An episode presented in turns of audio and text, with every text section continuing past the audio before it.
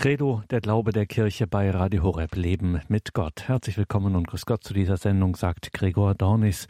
Wir starten heute eine Reihe, eine adventliche Reihe, die uns durch die Tage des Advents auf Weihnachten, auf das Kommen des Messias vorbereitet. Eine Reihe mit der Alttestamentlerin Professor Renate Brandscheid von der Theologischen Fakultät Trier und ihrer Schülerinnen und Schüler Dr. Sandra Labouvi, Dr. Sven Vogt und Pfarrer Dietmar Bell. Diese vier wir führen uns mit Texten aus dem Alten und Neuen Testament von der Ankündigung des Messias bis zur Geburt Jesu. In diesen biblischen Betrachtungen erkennen wir die Kontinuität der heilsgeschichtlichen Führung Gottes wie auch die Besonderheit der Person Jesu Christi. Den Anfang macht Professor Renate Brandscheid selbst. Liebe Hörerinnen und Hörer, schauen Sie in die Details zu dieser Sendung im Tagesprogramm auf horeb.org.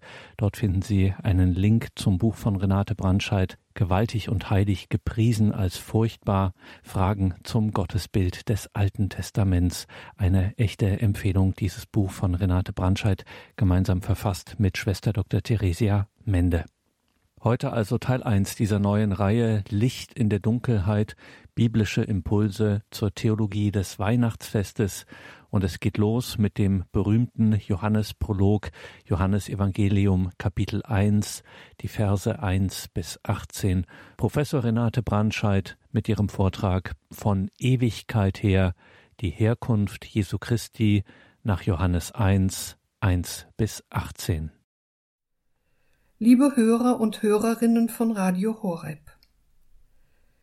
Gläubige Menschen haben längst zur Kenntnis nehmen müssen, dass Weihnachten mit jedem Jahr mehr und mehr zu einem großen säkularen Fest wird, bei dem jeglicher Bezug auf den christlichen Ursprung fehlt.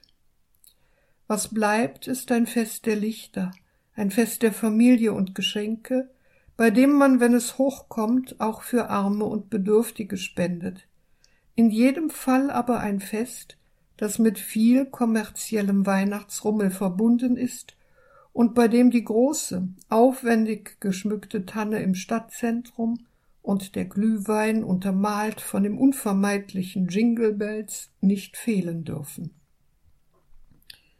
Wen will es da wundern, dass angesichts solcher Gebräuche der Philosoph und erklärte Atheist Joachim Kahl im Brustton der Überzeugung sagt, auch ich feiere gerne Weihnachten. Ich feiere es als ein weltliches Friedensfest, als geselliges und heiteres Fest der Mitwinterzeit. Ein buntes Weihnachtstreiben gab und wird es immer geben, und dagegen anzugehen ist müßig. Was mit Sorge erfüllt, ist vielmehr die Tatsache, dass zunehmend immer weniger Menschen um die christlichen Wurzeln des Festes wissen und somit über dem Feiern ohne Bedenken außer Acht lassen, was bzw. wen Christen eigentlich feiern. Weihnachten ohne Jesus ist aber wie ein Geburtstag ohne Geburtstagskind. Möchtest du, fragt der Arnsteiner Pater Martin Kollig, dass dein Geburtstag ohne dich gefeiert wird? oder dass irgendwann einmal der Jahrestag deines Todes begangen wird, ohne an dich zu denken, nur weil das Essen so gut und die Zusammenkunft so nett sind. Andererseits zeigt das unentwegt und ausgiebig stattfindende Treiben zur Weihnachtszeit aber auch, dass diejenigen, die scheinbar gut ohne Gott und Jesus zurechtkommen, die frei von christlichen Inhalten nach einem Weihnachten für alle verlangen, die sogar säkulare Weihnachtskarten schreiben und säkulare Weihnachtslieder singen, bewusst oder unbewusst auf der Suche nach einem Leben sind, das aus mehr besteht als nur der Bewältigung des Alltags. Folglich darf man hoffen, dass die Sehnsucht der vielen Menschen nach Licht und Wärme vielleicht doch auch offen ist für die biblische Botschaft, dass das wahre Licht, das jeden Menschen erleuchtet, mit der Geburt Christi in die Welt gekommen ist. Am ersten Weihnachtstag führt der Prolog des Johannesevangeliums in Kapitel 1, Vers 1 bis 18 als Predigttext in das Geheimnis der Geburt Christi und die tieferen Dimensionen seiner Herkunft ein. Dabei macht der Evangelist es sich und seinen Hörern wahrlich nicht leicht. Denn er verknüpft das, was in der Nacht von Bethlehem geschehen ist, mit dem Anfang, der der Grund für alles Leben ist. Bereits hier, so der Evangelist, war Jesus dabei.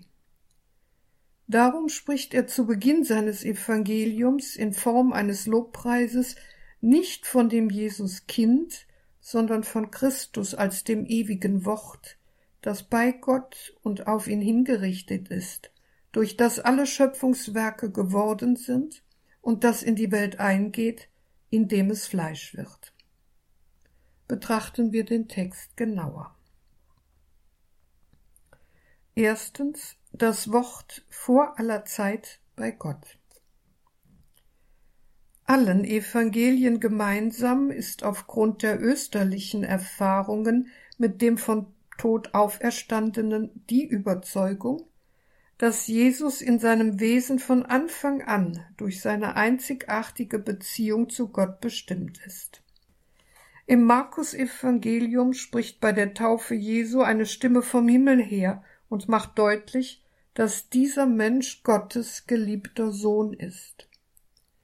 Im Matthäusevangelium offenbart ein Engel dem Josef im nächtlichen Traum, dass das Kind, das seine Verlobte Maria erwartet, vom Heiligen Geist ist und dass es sein Volk von den Sünden erlösen wird.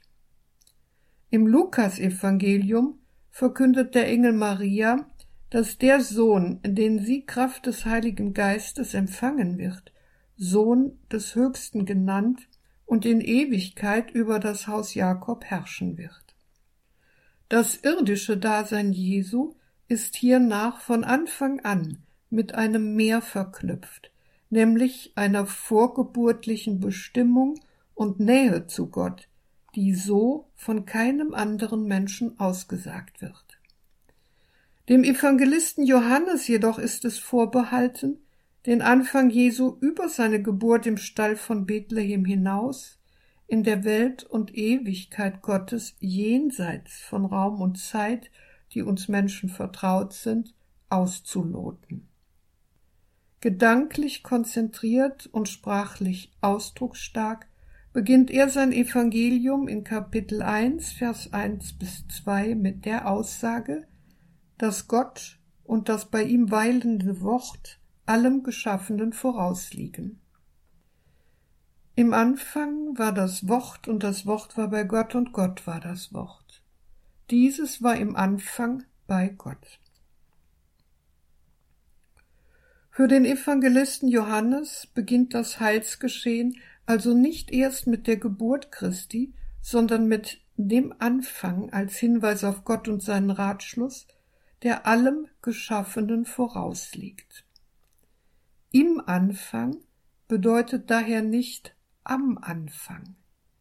Denn nicht der zeitliche Beginn, der gleichsam erste Punkt auf einer Zeitskala ist gemeint, sondern der absolute Anfang, der selbst keinen Anfang hat und dem alles Bestehende sein Dasein verdankt, das folglich nicht aus bloßem Zufall geworden ist.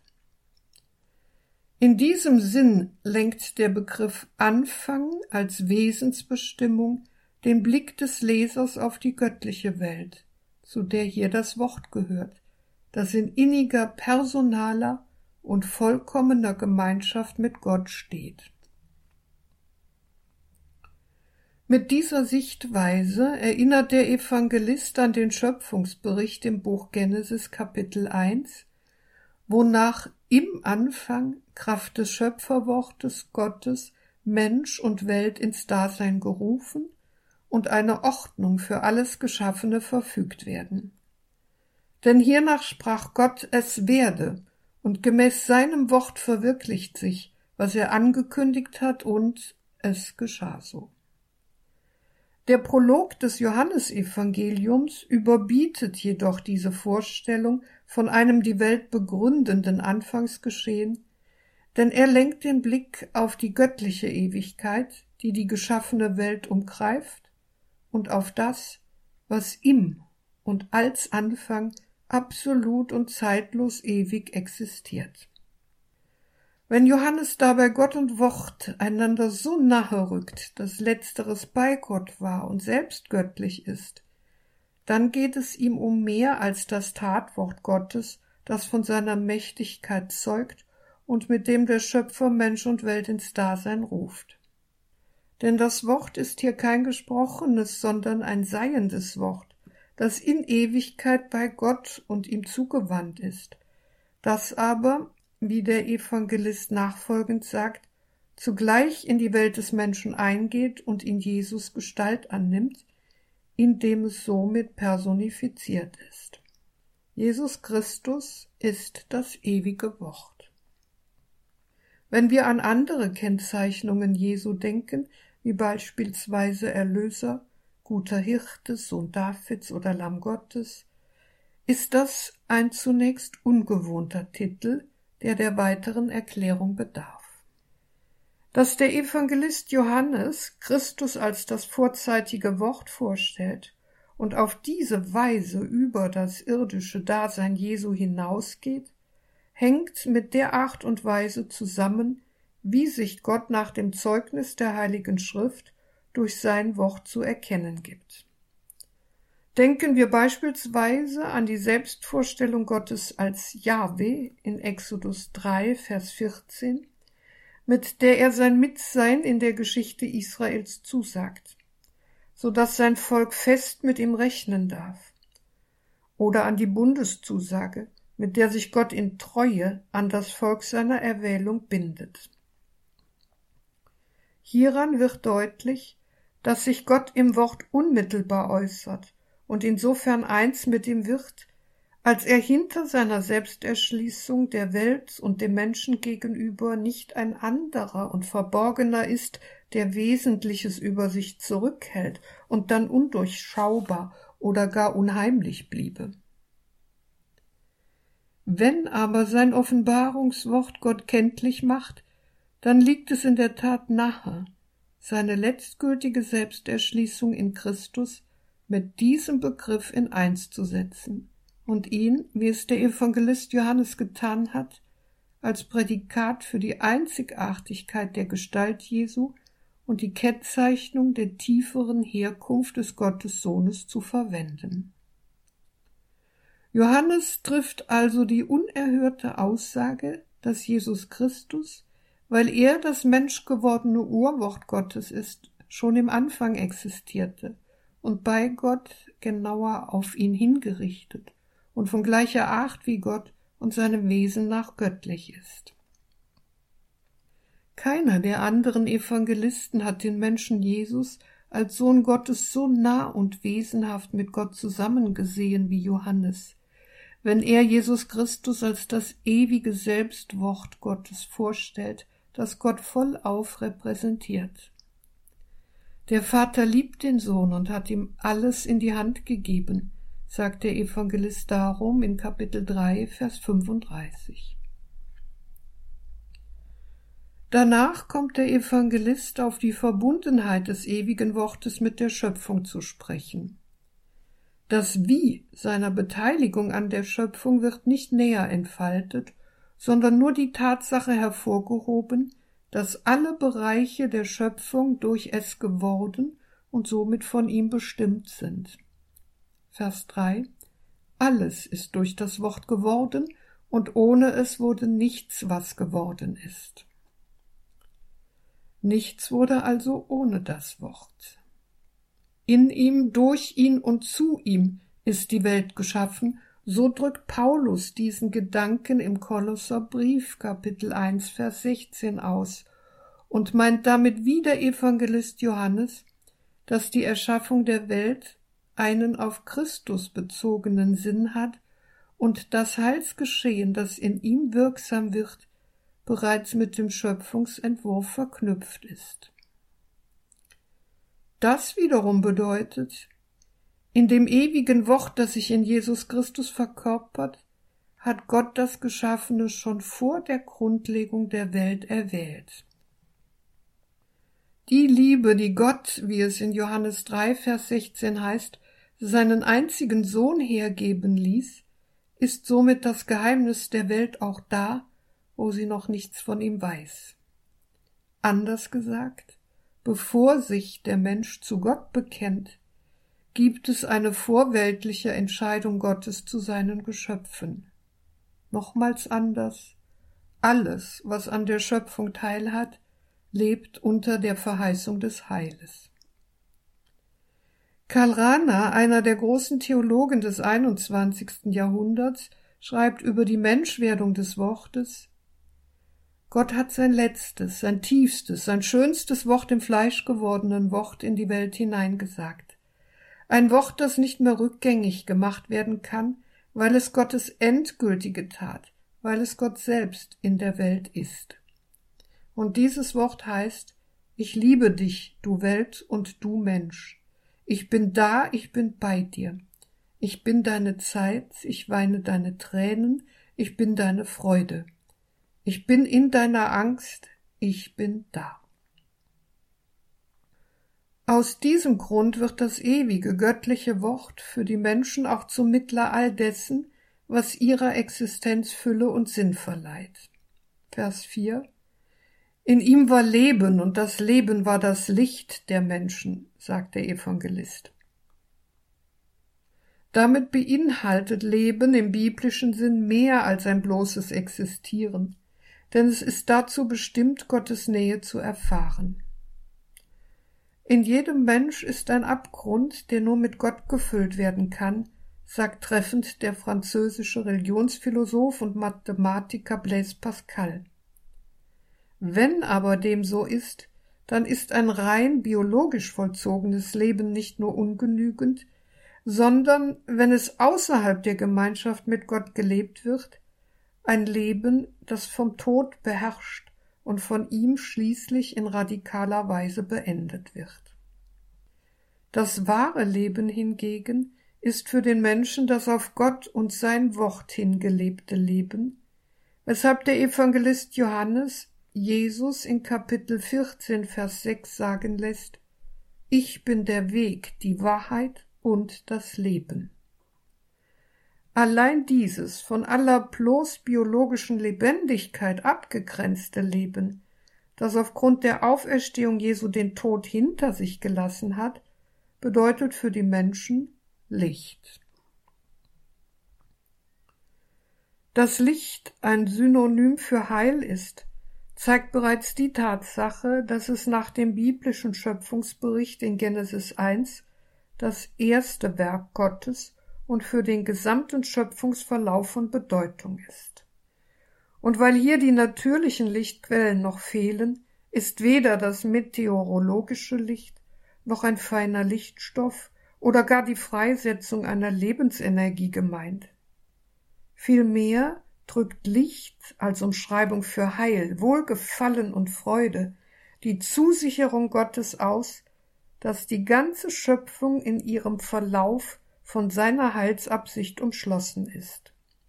Daher spielt das Licht, in dessen Gegenwart die anderen Schöpfungswerke erstellt werden, auch eine den gesamten Schöpfungsverlauf prägende Rolle, die sich nach Genesis 2, Vers 1 bis 3 am siebten Schöpfungstag erfüllt, der als Tag der Vollendung der Schöpfung keinen Abend mehr kennt, da sich hier das heilvolle Licht durchgesetzt hat und jede chaotische Finsternis verschwunden ist.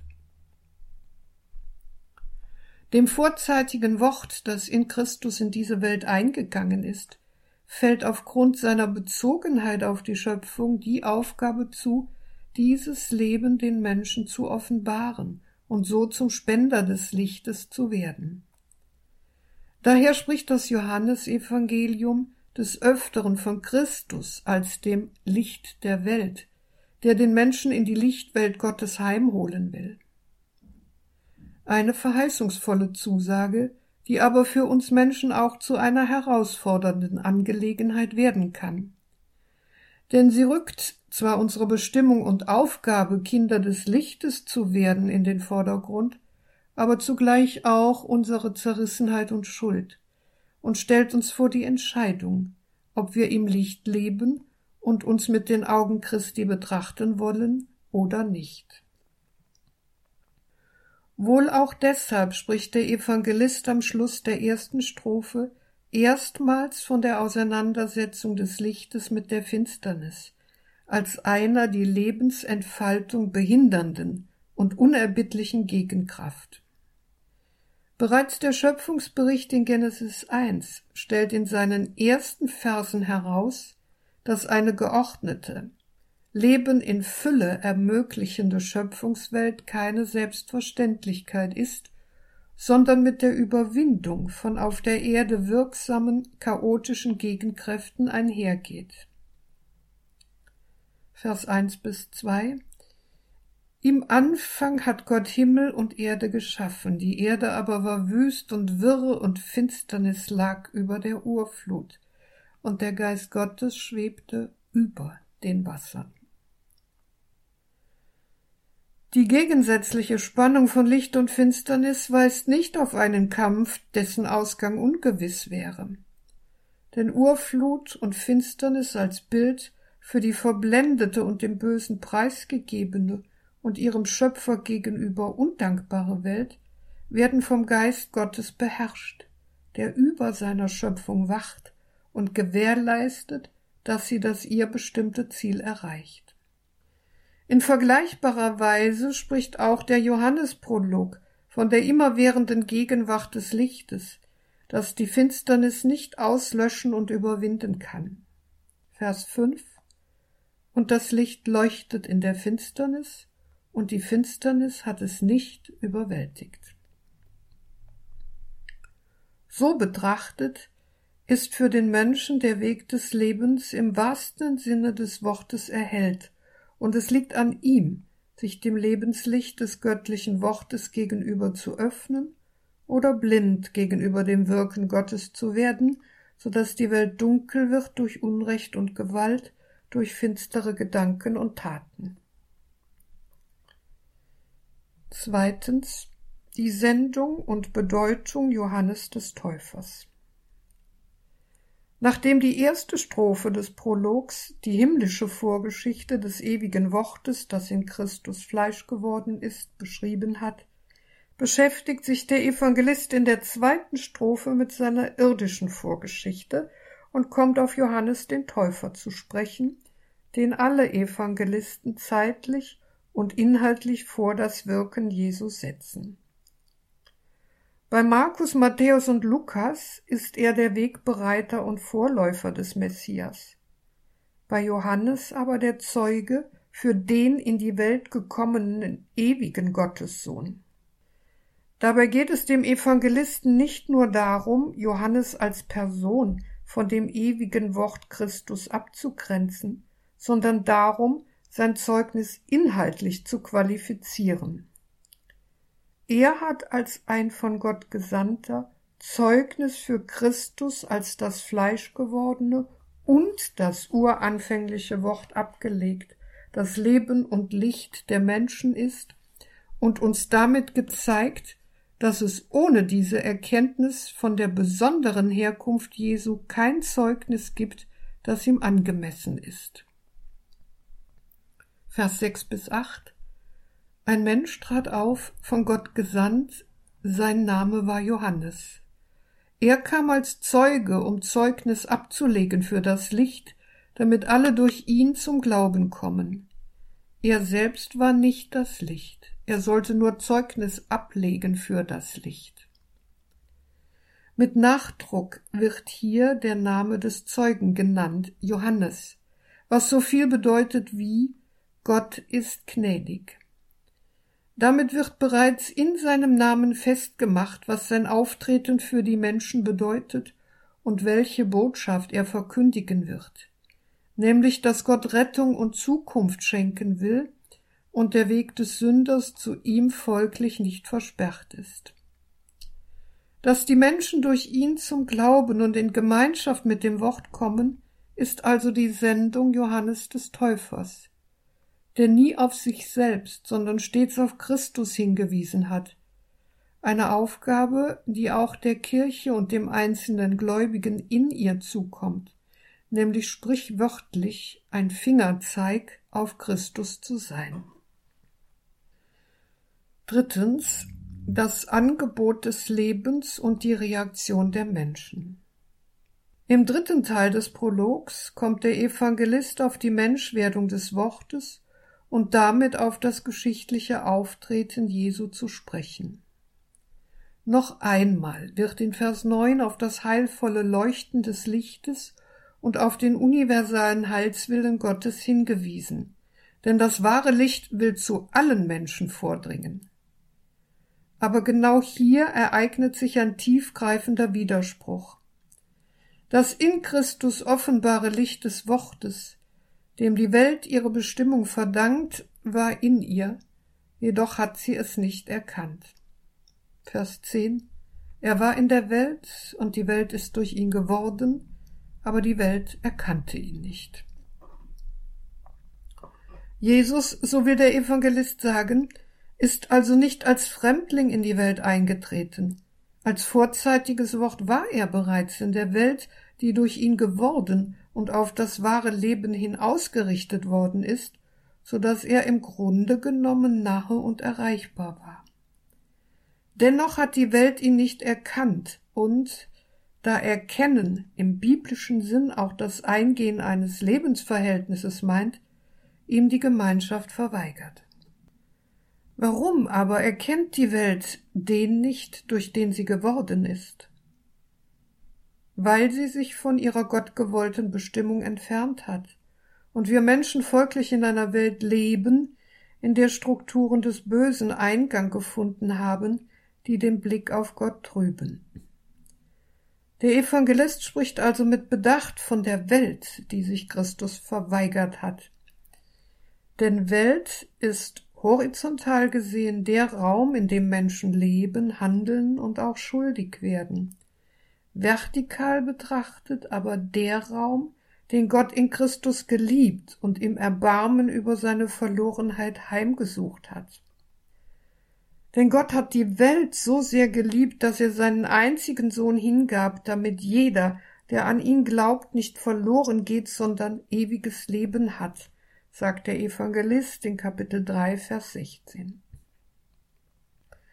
Die unbegreifliche und schmerzliche Ablehnung Christi durch die von Gott geliebte Welt wird in Vers 11 noch einmal schärfer profiliert. Er kam in sein Eigentum, aber die Seinen nahmen ihn nicht auf. Nicht mehr die Menschheit im Allgemeinen steht im Blickfeld, sondern das Gottesvolk im Besonderen das aufgrund seiner Erwählung in einer hervorgehobenen Beziehung zu Gott steht und aufgerufen ist, Zeuge Gottes im Forum der Völker zu sein und ihnen Gottes Zuwendung zum Menschen näher zu bringen. Jedoch hat die Geschichte des Gottesvolkes gezeigt, dass sie als Ganze nicht geprägt ist von Nachfolge und einem Handel nach den Geboten, sondern durch Bundesbruch und Treulosigkeit. In diesem Tun, mit dem sich der Mensch dem Licht entzieht und es flieht, zeichnet sich bereits das Drama des Weges Jesu ab, denn er, der Bringer des Lebens, wird ja auf Beschluss der Schriftgelehrten und Pharisäer hingetötet. Aber wir wissen auch, dass er nicht im Tod geblieben ist, sondern zu dem Leben erweckt wurde, das ihm von Anfang an eigen ist. Wenn wir also Weihnachten feiern wollen, dürfen wir nicht verdrängen, dass hinter der Krippe das Kreuz steht und wir aufgerufen sind, in dieser Einsicht den Weg von der Finsternis zum Licht mit Jesus zu gehen, denn seine Ankunft ist unsere Zukunft. In diesem Sinn gehören Weihnachten, das Geburtsfest des Erlösers, Karfreitag, der Kreuzestod des Erlösers und Ostern, die Auferstehung des Erlösers untrennbar zusammen. Es hat aber, so Johannes 1, Vers 12, im Verlauf der Geschichte immer wieder auch Menschen gegeben, die das Wort angenommen haben und die durch den Glauben an Jesus und sein Heilswirken zu Kindern Gottes geworden sind. Allen aber, die ihn aufnahmen, gab er Macht, Kinder Gottes zu werden, allen, die an seinen Namen glauben, die nicht aus dem Blut, nicht aus dem Willen des Fleisches, nicht aus dem Willen des Mannes, sondern aus Gott geboren sind. Diese wunderbare Perspektive, die hier denen eröffnet wird, die sich dem befreienden, Leben und Licht schenkenden Wort anschließen, zeigt noch einmal, dass Gott sich seinen Geschöpfen liebend zuwendet und Gemeinschaft mit dem Menschen haben will. Ja mehr noch. Die Menschwerdung des Wortes in Christus ermöglicht mit der Aufnahme in die Gottesgemeinschaft ein Neuwerden und damit die eigentliche Geburt des Menschen. Der natürliche Lebensbeginn, die natürliche Geburt, an dieser Stelle dreifach akzentuiert durch Blut, den Willen des Fleisches und den Zeugungswillen des Mannes, ist also nur die biologische Voraussetzung für die geistliche Neugeburt zu einem in der Gemeinschaft mit Gott und dem Wort echten, ewigen und vollkommenen Leben. Von sich aus kann der Mensch die Gotteskindschaft nicht erlangen. Sie wird ihm aber durch Christus als reale Möglichkeit erschlossen, wenn er an seinen Namen glaubt, also die Person Christi im vollen Umfang seiner Selbstoffenbarung als göttliches Wort und Lebenslicht bejaht. Dann gehört der Mensch Gott an und besitzt ein Heimatrecht bei ihm.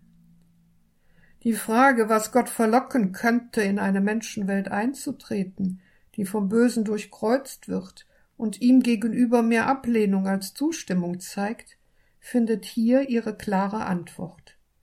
Zu unserem Heil teilt er in Christus das menschliche Los. Viertens die Fleischwerdung des Wortes und das Zeugnis der Glaubenden. Im vierten Teil des Prologes bestimmt der Evangelist den verschiedentlich bereits angedeuteten Eintritt des Wortes in die Geschichte der Menschen in einer geradezu revolutionären Weise näher. Als Glaubensbekenntnis in der Wir-Form formuliert er in Vers 14 Und das Wort ist Fleisch geworden und hat unter uns gewohnt, und wir haben seine Herrlichkeit geschaut, die Herrlichkeit des einzigen Sohnes vom Vater, voll Gnade und Wahrheit. Nicht Mensch, nicht Leib, sondern Fleisch ist das ewige Wort geworden.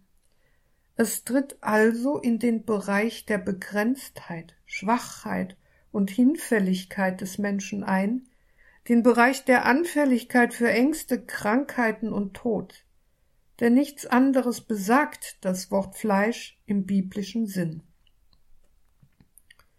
Seine Erscheinung ist also keine Maskerade, keine menschliche Scheinexistenz, sondern leibliche Wirklichkeit und beinhaltet die volle Teilhabe an der Geschichtlichkeit und Vergänglichkeit des menschlichen Seins. Christus lebte in der Tat ein menschliches Leben, angefangen von seiner unter armseligen Umständen geschehenen Geburt im Stall, durch die Tiefen einer gebrochenen Welt hindurch bis zu seinem letzten Atemzug am Kreuz, wo sein irdisches Leben mit dem Urteil, ein Verbrecher zu sein, besiegelt wurde. In dieser irdischen Existenz wohnte das in Christus gegenwärtige ewige Wort unter uns, oder wie es dem griechischen Wortsinn nach heißt, es hat unter uns sein Zelt aufgeschlagen. In der Heiligen Schrift hat das Zelt eine besondere Bedeutung. Als nämlich Israel aus Ägypten auszog, errichtete Mose auf Geheiß Gottes hin am Sinai ein Zelt, das sogenannte Zelt der Begegnung, wo die Bundeslade stand und Gott zeichenhaft inmitten seines Volkes wohnte. Insofern ein Zelt auch abgeschlagen und anderswo wieder aufgebaut werden kann, will diese Redeweise einerseits besagen, dass das Wohnen des Wortes unter den Menschen ein Mitgehen und Unterwegssein mit ihnen zu einem echten und erfüllten Leben bedeutet. Andererseits will sie aber auch klarstellen, dass das göttliche Wort nicht einmal hier und dann wieder dort in der Geschichte offenbar wird, sondern sich unlöslich mit Jesus Christus verbunden hat. In ihm hat sich Gott vollgültig und zuverlässig ausgesprochen. Die Fleischwerdung des gottgleichen Wortes in Christus, die Tiefe seiner Herablassung in die Menschlichkeit, gehen aber nicht mit der Preisgabe seiner Göttlichkeit einher. Denn wo der Nichtglaubende an Jesus nur seine irdisch-menschliche Gestalt wahrnimmt, blickt der Glaubende aufgrund der ihm gewährten Einsicht tiefer und erkennt die göttliche Herrlichkeit, die nicht einfach vom Sehen des Fleisches abgetrennt werden kann.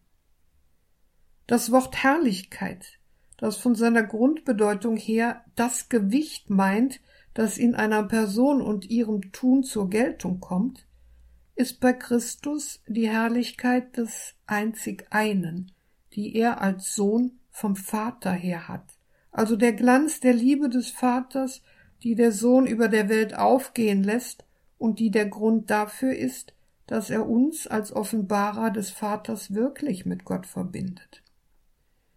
Seine Herrlichkeit leuchtete konkret in seinen Wundertaten auf, in seinen Worten in Vollmacht, in seiner Verklärung und schließlich in seiner Auferstehung nach dem Kreuzestod, den Johannes darum auch als Erhöhung bezeichnet.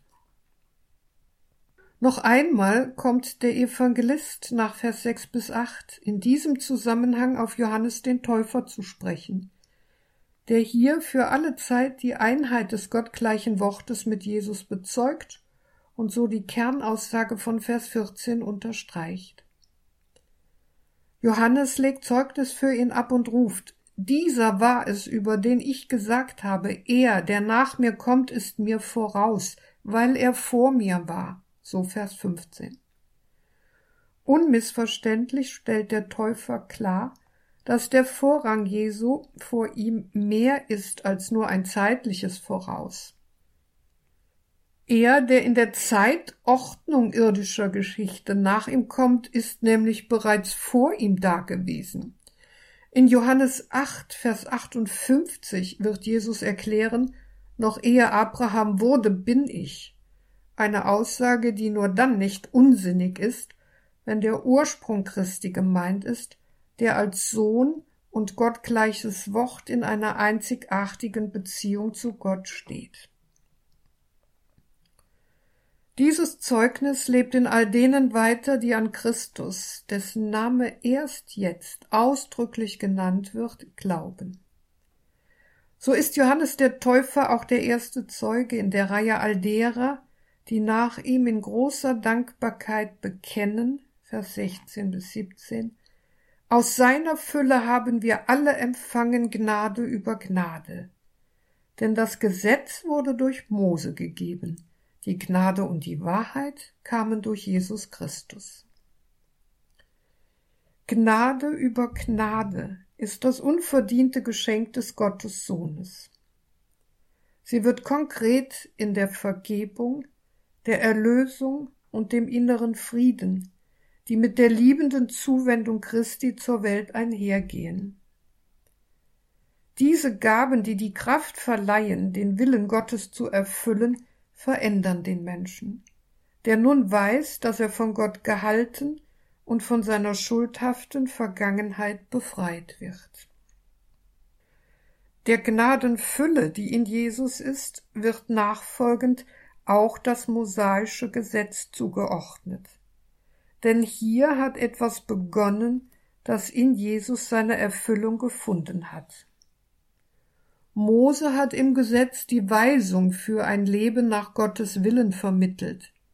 Was aber ein wahrhaft vereintes Leben mit Gott ist und die Gnade, mit der es verwirklicht werden kann, wurden erst durch das fleischgewordene Wort in Christus offenbar.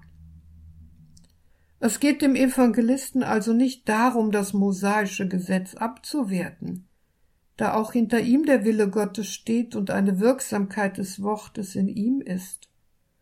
Wohl aber geht es ihm um die Glaubenserkenntnis, dass es von Christus auf eine neue Grundlage gestellt wird, die nun die Norm für unser Leben ist. In Johannes 13, Vers 34 heißt es darum, ein neues Gebot gebe ich euch, liebt einander. Wie ich euch geliebt habe, so sollt auch ihr einander lieben. Daran werden alle erkennen, dass ihr meine Jünger seid, wenn ihr einander liebt. Der Evangelist beendet den Prolog seines Evangeliums mit dem Hinweis auf Jesus als den einzigen und einzigartigen Offenbarungsmittler, der Kunde von Gott gebracht hat, indem er uns in seiner Person eine Vorstellung von Gott ermöglicht hat. Vers 18 Niemand hat Gott je gesehen. Der Einzige, der Gott ist und am Herzen des Vaters ruht, er hat uns Kunde gebracht. Dass kein Mensch Gott je gesehen hat, ist kein Argument gegen den Glauben an ihn, denn schließlich leben wir, wie Paulus im zweiten Korintherbrief Kapitel 5 Vers 7 festhält, im Glauben und nicht im Schauen. Letzteres werden wir erst in der Ewigkeit. In dieser Weltzeit jedoch sind wir angewiesen auf das Zeugnis, das in Christus, dem fleischgewordenen, gottgleichen Wort zu hören ist.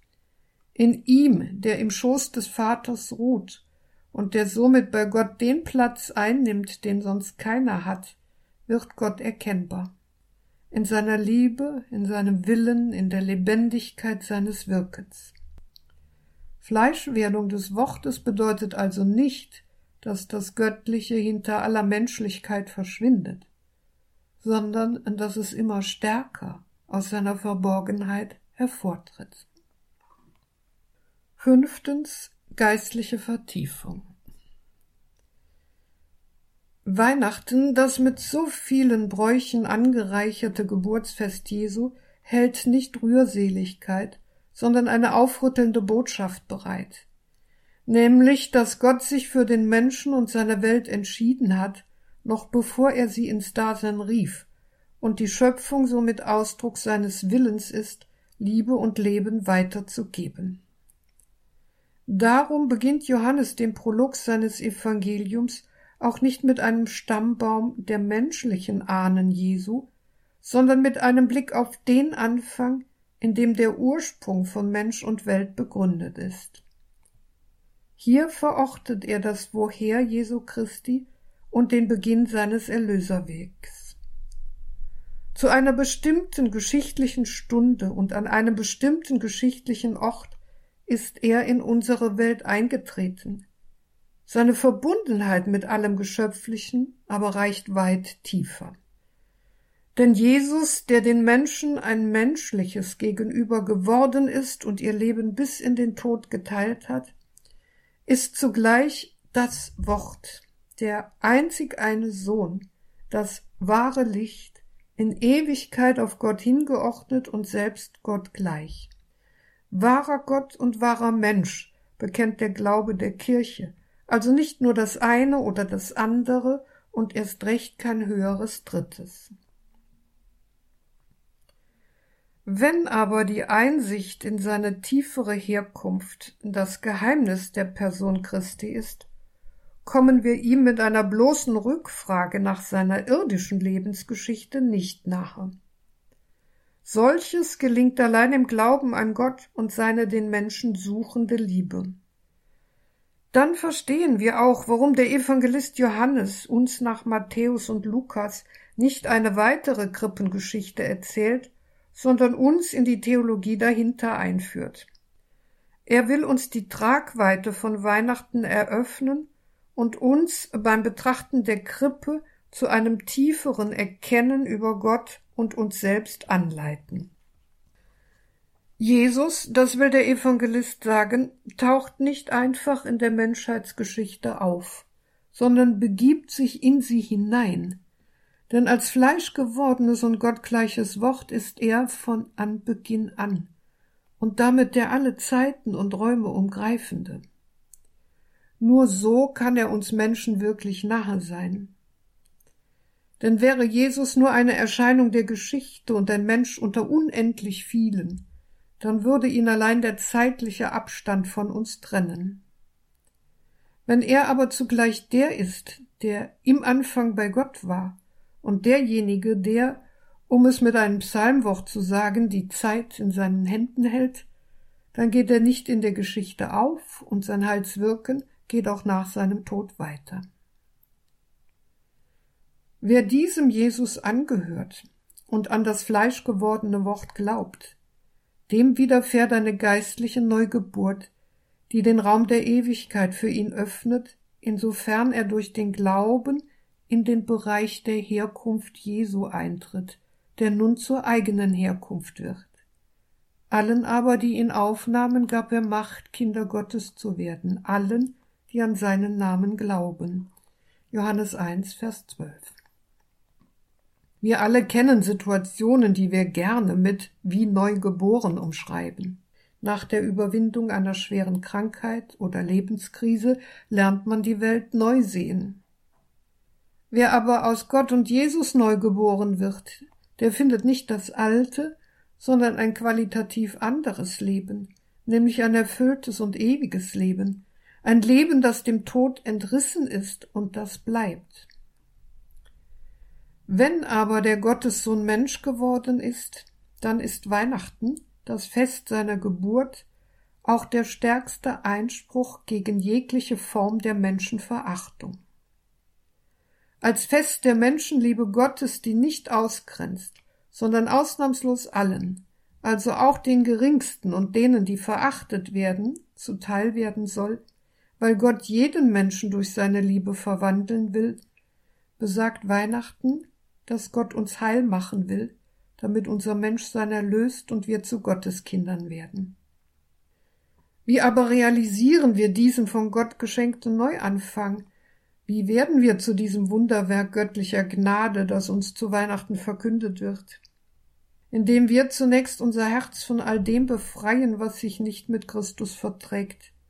Dadurch, dass wir dem Machtstreben der Geldgier, der Gewalt und der Lieblosigkeit entsagen, die für so viele der Motor ihres Handelns sind, und stattdessen Christus in das eigene Leben treten lassen, auch wenn es zunächst so aussieht, als bliebe dies ohne größere Folgen. Allein wer morgens die Zeitung aufschlägt oder die täglichen Nachrichten hört, der erkennt nicht gerade viel, was Anlass zur Hoffnung auf ein besseres Leben bietet. Kriege, Terroranschläge, Bombenangriffe, Flüchtlingsströme, sexualisierte Gewalt auch im Raum der Kirche und rücksichtslose Ausbeutung der Natur schüren eher das Gefühl von Niedergeschlagenheit. Erst wenn wir verbunden mit Gott das Leben neu erlernen und erkennen, dass Gott nicht nur ein ferner Weltgrund ist, der mit unserer Geschichte nichts zu tun hat, sondern der Gott, der uns in Christus als Erlöser nahegekommen ist, wird uns die Finsternis der Welt, also die Anwesenheit von Bösem, nicht mehr als die alleinige Realität erscheinen, weil die göttliche Liebe uns Kraft verleiht und frei von knechtender Angst macht.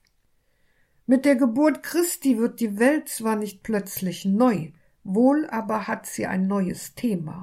Denn, wie es im Titusbrief Kapitel 3, Vers 4 bis 7 heißt, als aber die Güte und Menschenfreundlichkeit Gottes unseres Retters erschien, hat er uns gerettet, nicht aufgrund von Werken der Gerechtigkeit, die wir vollbracht haben, sondern nach seinem Erbarmen, durch das Bad der Wiedergeburt und die Erneuerung im Heiligen Geist. Ihn hat er in reichem Maß über uns ausgegossen durch Jesus Christus, unseren Retter, damit wir durch seine Gnade gerecht gemacht werden und das ewige Leben erben, das wir erhoffen. Indem wir also lernen, uns als von Gott Begnadete zu sehen und daraufhin selbst gnädig sind, so dass wir den Mitmenschen nicht herabwürdigen, manipulieren oder ausnutzen, sondern Versöhnung wagen, Gerechtigkeit suchen, Liebe leben, mit den Armen mitleiden, für den Frieden beten und arbeiten, ändern wir uns selbst und sind inspiriert, unsere Welt neu zu gestalten. So betrachtet umfasst der weihnachtliche, mit der Geburt Jesu verbundene Vorgang unserer zweiten, unserer geistlichen Geburt, die Gott in uns Raum verleiht, im Grunde genommen das ganze Leben. Denn sie beginnt mit der Taufe und wird in der Ewigkeit vollendet, weil dann offenbar wird, was es heißt, aus Gott geboren und Gottes Kind zu sein. Geliebte, jetzt sind wir Kinder Gottes, doch ist noch nicht offenbar geworden, was wir sein werden. Wir wissen, dass wir ihm ähnlich sein werden, wenn er offenbar wird, denn wir werden ihn sehen, wie er ist, sagt der Verfasser des ersten Johannesbriefes Kapitel 3 Vers 2. In der Zwischenzeit erfordert die Pflege der Beziehung zu Gott ein immer neues und tieferes Hineinwachsen in den Glauben. Liebe Hörer und Hörerinnen von Radio Horeb, lassen wir uns vom Weihnachtsrummel also nicht das Gemüt vernebeln, sondern uns vielmehr in die Pflicht nehmen, anderen und uns selbst gegenüber, ganz wie es Papst Leo der Große in einer seiner Weihnachtspredigten angemahnt hat. Christ, erkenne deine Würde. Du bist der göttlichen Natur teilhaftig geworden kehre nicht zu der alten Erbärmlichkeit zurück und lebe nicht unter deiner Würde. Beschließen möchte ich die Betrachtung des Johannesprologs mit einem der ältesten geistlichen Lieder, die wir in der deutschen Sprache haben, nämlich mit dem Lied Es kommt ein Schiff geladen. Es hat eine sehr komplexe Geschichte, und viele Strophen sind im Laufe der Zeit hinzugetreten. Diejenigen, die uns ganz im Sinn des Johannesprologes die Menschwerdung des ewigen Wortes verdeutlichen, lauten Es kommt ein Schiff geladen bis an den höchsten Bord, trägt Gottes Sohn voll Gnaden des Vaters ewigs Wort. Das Schiff geht still im Triebe, trägt eine teure Last, das Segel ist die Liebe, der Heiliggeist der Mast.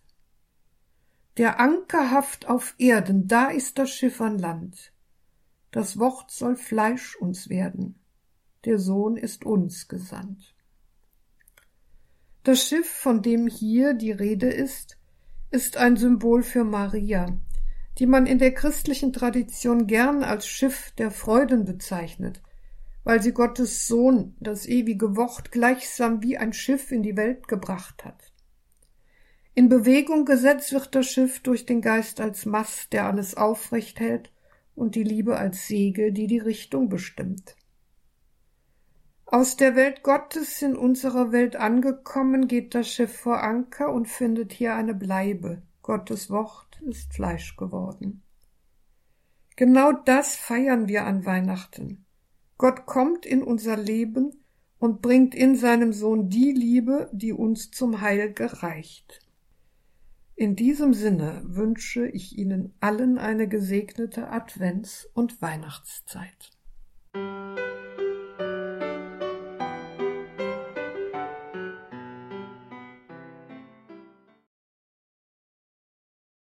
In der heutigen Credo-Sendung bei Radio Horeb Leben mit Gott hörten Sie Professor Renate Brandscheid, emeritierte Professorin für Altes Testament an der Katholischen Fakultät Trier, heute mit dem ersten Vortrag einer adventlichen Reihe Licht in der Dunkelheit, biblische Impulse zur Theologie des Weihnachtsfestes. Thema dieses ersten Vortrags von Professor Renate Brandscheid von Ewigkeit her, die Herkunft Jesu Christi nach Johannes 1 1 bis 18.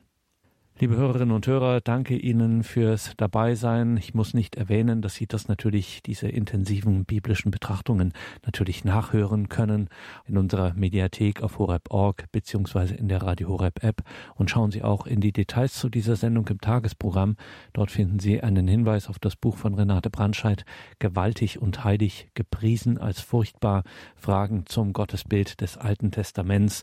Professor Renate Brandscheid betrachtet hier gemeinsam mit Schwester Dr. Theresia Mende, die schwierigen, die sperrigen, die uns irgendwie irritierenden Gottesbilder des Alten Testaments, des rachsüchtigen, ja, des frauenfeindlichen Gottes, was man da immer so hört. Wie kann man das einsortieren? Das erklärt ausführlich bebildert und gut verständlich. Dieses Buch findet man so auch selten. Renate Brandscheid, Theresia Mende, gewaltig und heilig gepriesen als furchtbar Fragen zum Gottesbild des Alten Testaments. Und damit geht diese Sendung zu Ende. Hier folgt jetzt um 21.30 Uhr die Reihe Nachgehört. Danke für jedes Gebet, für jedes Opfer, für jede Spende, mit denen dieses Radio, diese Radiofamilie möglich gemacht wird. Von Ihnen, liebe Hörerinnen und Hörer, Ihnen allen einen gesegneten Abend und eine behütete Nacht wünscht Ihr Gregor Dornis.